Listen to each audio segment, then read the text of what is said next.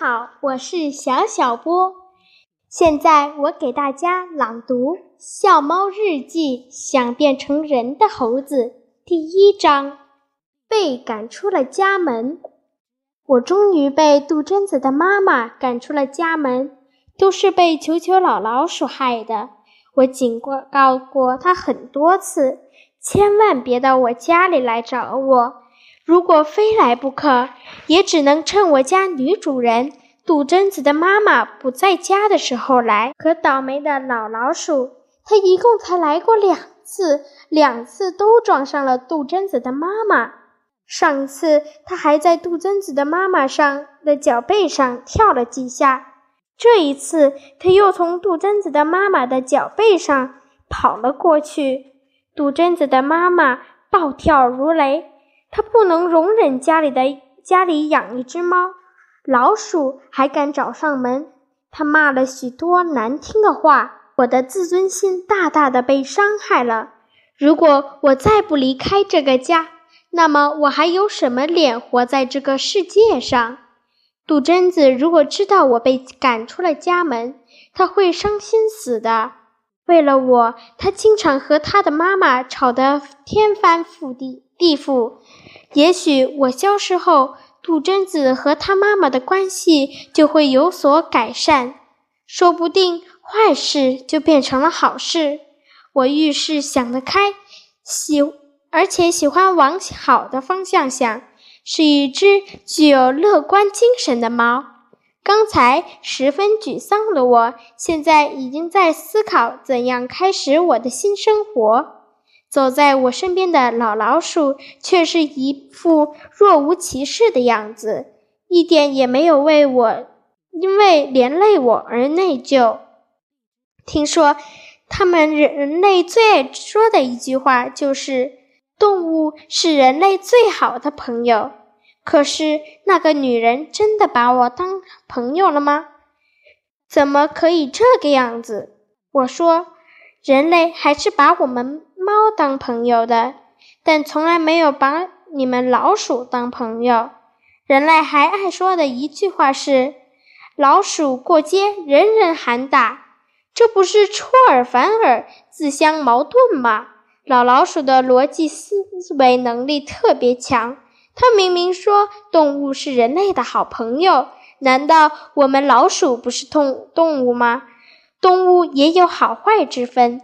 我说，人类把老老鼠看成坏动物，因为你们老干坏事。老鼠也分坏老鼠和好老鼠，比如我就是好老鼠。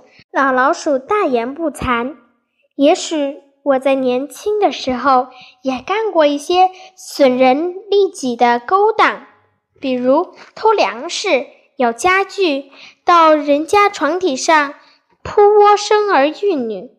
但自从我上了年纪，就经常反省自己。现在我基本上能做到洁身自好。如果我不是好老鼠，你笑猫老弟也不会跟我做朋友，是不是？我不能说老老鼠是好老鼠，至少它不是坏老鼠，它是介于好老鼠和坏老鼠之间的老鼠。我怎样开始我的新生活呢？首先，我先解决住和吃的问题。我已经告别了以前的生活，而以前恰好就是吃和住都没有问题。翠湖公园那么大，难道还没有你住的地方？小猫老弟，你放心，我会给你找个地方住。老老鼠大包大揽，吃的问题也不难解决。超市里有的是东西，垃圾桶都有，你想吃什么就有什么。如果你想吃生猛海鲜，翠湖公园里的鱼拥挤不堪，你随便吃。我想跟老老鼠开个玩笑，老鼠也很生猛。我是不是可以随便吃呢？别，千万别吃公园里的老鼠。老老鼠两只前爪抱在一起，给我作揖。小猫老弟，公园里所有的老鼠都有跟我有血缘关系，它们都是我的子子孙孙。你吃它们，跟吃我有什么区别呢？其实我从来没有吃过老鼠。小时候，我经常看我妈妈吃老鼠，也看过别的猫吃老鼠，我都觉得恶心。我一直喜欢吃人的食物，这也许正是我的，正是我的思维跟人的思维比较接近吧。对人的语言，我也能无法无师自通的原因吧。狗改改不了吃屎，猫改不了吃耗子，我怎么聪明一世，糊涂一时呢？看着老老鼠追悔莫及的样子，我笑得十分高开心。我说：“你这个狗改不了吃屎的观念也太老了。你见过京巴狗、贵妇狗和斑点狗吃屎吗？”虽然老老鼠不乏幽默感，但是对于我刚才跟他开的那些玩笑话，他还是当真了。他要和我谈条件，小毛老弟，只要你发誓不吃公园里的老鼠，我就把我的夏宫让给你住。夏宫是什么东西？夏宫不是东西，夏宫是夏天住的地方。老老鼠说。春夏秋冬，我都有不同的住所。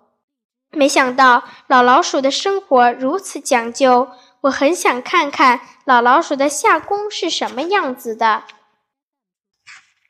你必须先发誓，我才能带你去。这就是老老鼠生存原则：不轻易相信别人，并且知道妥协。这样的处事态度。才使他活到了今天这把年纪，活成了老鼠精。我举起右边的爪猫爪子，郑重其事的发誓：我绝对不吃老公园里的老鼠。老老鼠长长的舒了一口气，他放心了。老老鼠带着我直奔下宫。我以为夏宫会在一个隐蔽的地方，没想到它原来就在深进翠湖。翠湖的绿岛上，这个绿岛是一座湖岸相相连的人造假山，就像一个绿色的半岛。假山上长满了藤蔓，山体里却是空的。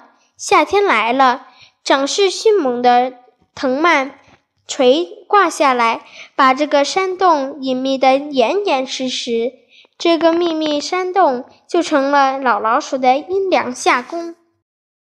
不承认，老老鼠还是挺会找地方的，它也挺会享受的。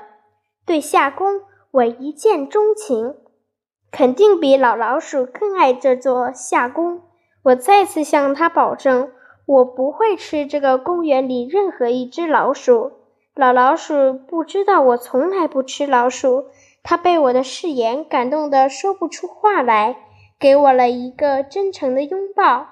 此时此刻，我觉得我不够真诚，至少老老鼠的真诚，他的他的那份对子子孙孙的爱与呵护是绝对真诚的。